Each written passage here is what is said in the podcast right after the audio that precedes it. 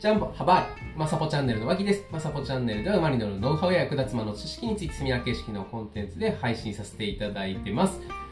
それでは、今日もですね、元気にまだ勉強していきたいと思いますので、よろしくお願いします。今回のテーマはですね、機械損失、乗馬で良いライダーになるための質問11選、自分の長所短所を知ろうというテーマでお話をさせていただきたいと思います。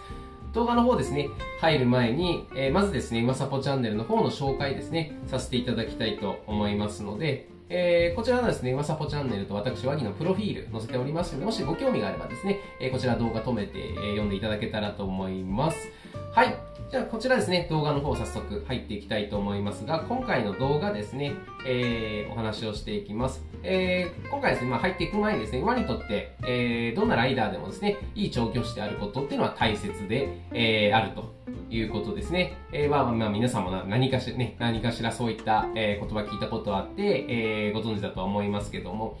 まあ、そこでですね、えー、大事なことということで、えー、今回ですね、自分の考え方や習慣、長所、短所ですね、知って自分の行動パターンですね、把握していくこと、これが非常に重要だと思っております。で人間はですね、完璧でないことを許して自分の、まあ、短所ですね、を、えー、知った上で長所を活かして上達のスピードを上げてですね、生産性2倍、3倍のとアップさせていただいて、えー、欲しいと思ってですね、今回の動画を作らせていただきましたので、えー、まあ、今回の動画ですね、こんな経験をお持ちの方に見てほしいと思ってます。まあ、自分の考え方やですね、習慣の、えー、長所と短所ですね、再確認したい。あとは自分は馬にどういうアプローチをする習慣があるのかを知りたい。自分のまあ癖とかっていうところですね。はい。あとは馬にもっと優しく乗りたい。こんな方ですね、思いを持ってる方に、えー、見てほしい動画になってます。はい。で、今回の動画のベネフィット、まあ皆さんが得られるですね、メリットと言った方がいいですね。はい。そちら、えー、2つあります。今回ですね、乗馬上達の効率アップにつながります。はい。で、2つ目ですね、自分の考え方の癖、こちらがわかりますので、はい。まあとてもね、非常に重要な乗馬上達に、えー、ポイントになる部分だと思いますので、ぜひ最後まで見ていただけたらと思います。まあ、今回の動画ですね、前前提条件がありまして、まあ各質問ですね、えー、11個。お話をしていきますが、まあ、それに対してですね、まあ、それに当てはまるからいいとか、当てはまらないから悪いとか、そういうことではなくてですね、えー、そういった評価をするものではないですよと。まあ、今回のその質問をね、見ていただいて、自分の考えとか習慣について、自分がまどういう癖があるとか、どういう嫌いがあるですね、まあ、こういう行動をしてしまいがちだと。えー、思う部分ですね、これがあるかっていうのをちょっと見て、えー、確認していただく動画になってますので、まあ、あんまりですね、えー、これがこうどうだったからって言って自分がこう悲しむ必要じゃなくて、あ自分がこんな考え方を持ってこういうアプローチをしやすい、えー、性格というかね、えー、癖を持ってるんだっていうのを確認していただいて、その中でですね、えー、乗馬上達につなげていっていただけたらと思っておりますので、ぜひよろしくお願いします。はい。それではね、動画の方、本題の方に入っていきたいと思いますが、今回ですね、3つのえ、パートからアクションをしていきたいと思います。えー、こちら3つですね、安定感、思いやり、えー、価値観編ということで、えこちらが、まあ、3つのですね、質問から入っていきます。で、2つ目のところで、ポジティブ、シンプル、ロジカル、改善編ということで、こちらが3つの質問の紹介です。はい。で、えー、最後3つ目ですね。柔軟さ、えー、準備、目標、機械損失、クリエイティブ編ということで、こちらも、えー、3つだったかな ?3 つか4つですね。えー、お話をさせていただいておりますので、ぜひですね、えー、こちら参考に自分のですね、性格を見ていただいていただだけたらと思います。はい。まず1つ目から入っていきましょう。まず1つ目ですね。毎日のタスクですね。こちらはちゃんときちんとこなしていますか？はい。まあ、そんなこと言って、私はあまりね、えー、そういったタスクを、まあ、もともとはあまりこう得意じゃなかったです。タスクをしっかり毎日きちんとこなすことがなかなかこう時間がうまく配分いかなくてですね、えー、うまくいかなかったというシーンがあったりとか、これやんなきゃいけないなって乗るときにって思ってたのがうまくいかなかったりとかがありまして、まあ例としてね、非常時でこうやらなきゃいけない、これやっとかなきゃいけないし、えー、やらないと言われてたなっていうリストがあるんだけどけども、それがちゃんと実行できてますか、できてませんかっていう部分ですね。ここの確認をちゃんと乗る前にね、していくこと。まあ自分はそれをちゃんとね、やるタイプの人間なのかやらないタイプの人間なのかというところで、まあ、僕はもともとはやらないタイプの人間でしたということで、そういうところをね、把握してやっていこうと、これが大事だと思います。はい。で、二つ目ですね、えー、完璧でなくても受け入れられますか？んと、ちょっとね、思うかもしれませんね。ちょっと、まあ、例えでお話をしていきますが、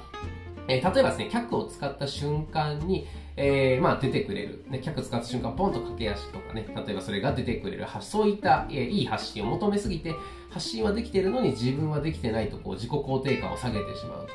で、このネガティブな気持ちの状態で乗馬続けてもなかなかそのレベルアップっていうのは繋がりにくくて、できればいい心の状態ですね、ここにある方がどんどんどんどん上達レベルっていうのはアップしやすくなってきますので、えー、ぜひですね、いい自分のね、自己肯定感がちゃんとできるような、えー、状態ってなっていった方が、まあいいのかなと思うところはありますので、えー、こちらの質問のね、例として挙げさせていただきました。はい。で、もう一つですね、馬に求めすぎてよく馬と喧嘩になる。馬とかってね、殴り合いの喧嘩するとかってわけじゃなくて、例えば、えー、手綱をね、こうギューッと強く引っ張ってしまって、ブレーキをしようとしたがために、馬はそれにね、反抗して、えー、強く引っ張ってくるとか、えー、そういったとこですね。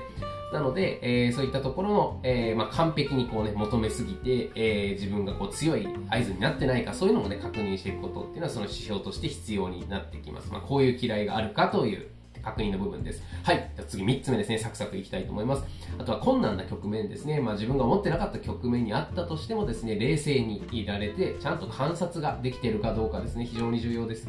はい。まあ、例えばレッスンで焦ってしまって、もう自分のね、周りが見えずにいつもこう失敗ばかりを、えー、繰り返してしまっていると。まあ、そういう時は一旦ね、えー、深く、えー、深呼吸をしていただいて、まあ、あの、しっかりとね、10秒ぐらい息を吸って5秒ぐらい止めて5秒かけてゆっくり吐くとかっていう形で深呼吸をしてですね、えー、しっかり落ち着いて、まあ、周りを見ながらとか、見る余裕を持ちながら乗っていくこと、これ非常に重要かなと思いますので、まあ、別にこれがね、できてるできてないで、えー、どうだよ、悪いことだよということではなくて、えー、ぜひ自分がどういうね、タイプなのかっていうところでね、確認していただけたらと思います。はい、次ですね、勝つこと、成功すること以外に大切なこと、これはありますかということで、まあ、例えばですね、うまくできるかよりも、まあ、触れ合いとか癒しを大切にしているなどっていう部分ですね。まあ、僕はどちらかというと、勝つこと、成功すること、そっちの方をですね、大切にする、えー、嫌いがありますので、えー、まあ、それは価値観の問題ですね。えー、この、まあ、ありますけども、価値観編ということで、まあ、そういったどっちの価値観を重きを置いてるかなということで、まあ、自分のその上達をするアプローチとかですね、えー、まあ、馬にね、接するところの重きを置く部分っていうのも変わってくると思いますね。そういったことでですね、えー、まあ、自分の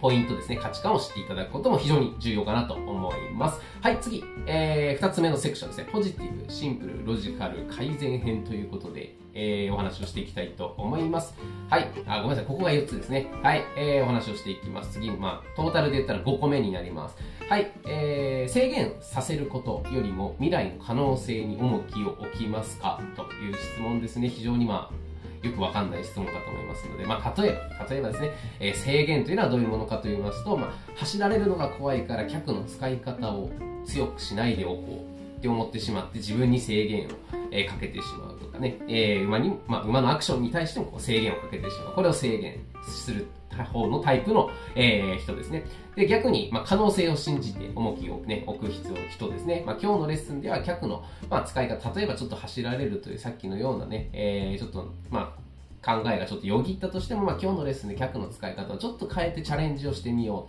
う。まあ、可能性ですね。えー、これをやっといたら、えー、うまくいくんじゃないかなっていう、こう、えー、いいイメージを持ちながら乗っていくことですね。えー、ここがちゃんとできているかどうか。まあ、どっちのタイプの考え方がですね、え、制限をかけてしまって、ちょっと、ねえ、消極的に乗りやすいのか、どちらかというと、まあ、楽観的とまではいかないですけども、ね、どんどんどんどん前に進んで、次の可能性を信じて上達しようという発想なのか、これもね、えー、ちゃんと見ていく必要がありますので、はい、まあ、自分がどういうタイプなのかを確認してください。はい、次6つ目ですね、楽観的、几帳面、論理的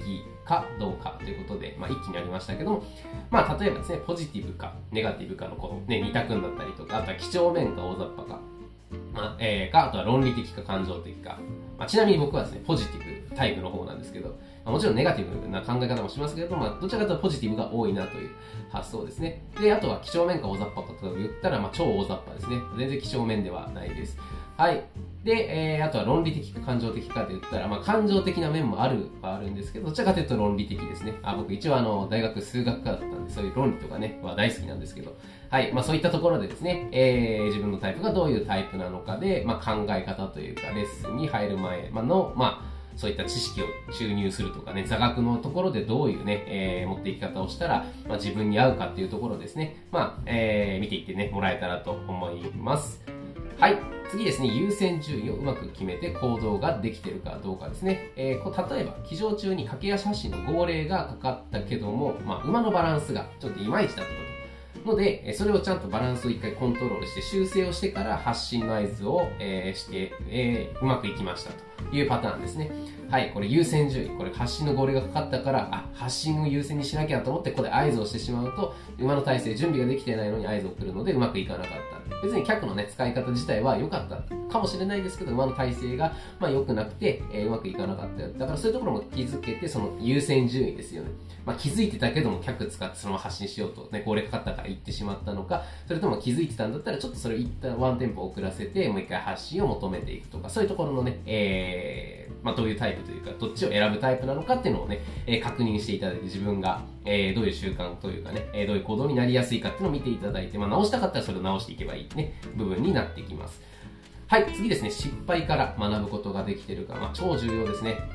えー、まあ、例えで言うとですね、失敗したから、まあ、自分はセンスがないなと思って気持ちが萎えてしまって、それで終わっちゃう。ね、失敗を失敗と思ってしまうか。まあ、それか、もしくは、ま、ね、昨日の、まあ、失敗ですね。昨日はここはうまくいってなかったけども、今日はここをね、こう改善して、えー、うまくいかせようと思えば、昨日の失敗っていうのは、えー、今日うまくいくための、ただの、えー、まあ、糧、糧というかね、えー、ものになるわけですから、そこが、えー、ちゃんと活かせる状態で乗っていけるかどうかですね。まあ、それがそういう自分がどういうふうに思ってしまうタイプなのか、まあ、ちょっとそのね、失敗したから自分がセンスないなと終わっちゃってるなと思うんであれば、えー、それをですね、修正をしていこうという考え方に変えてですね、えー、乗っていく習慣をつけていってもらえたらいいのかなと思います。はい、すいません。これちょっと、あのー告知、宣伝なんですけども、はい、私ですね、1月1日に大人から始める乗馬駆け足習得マニュアルという、えー、ちょっと本、電子書籍なんですけど、Amazon Kindle の方で、えー、出させていただくことが決まりましたので、今予約販売ね、開始しておりますので、えー、2021年1月1日発売ということで、先行予約スタートしております。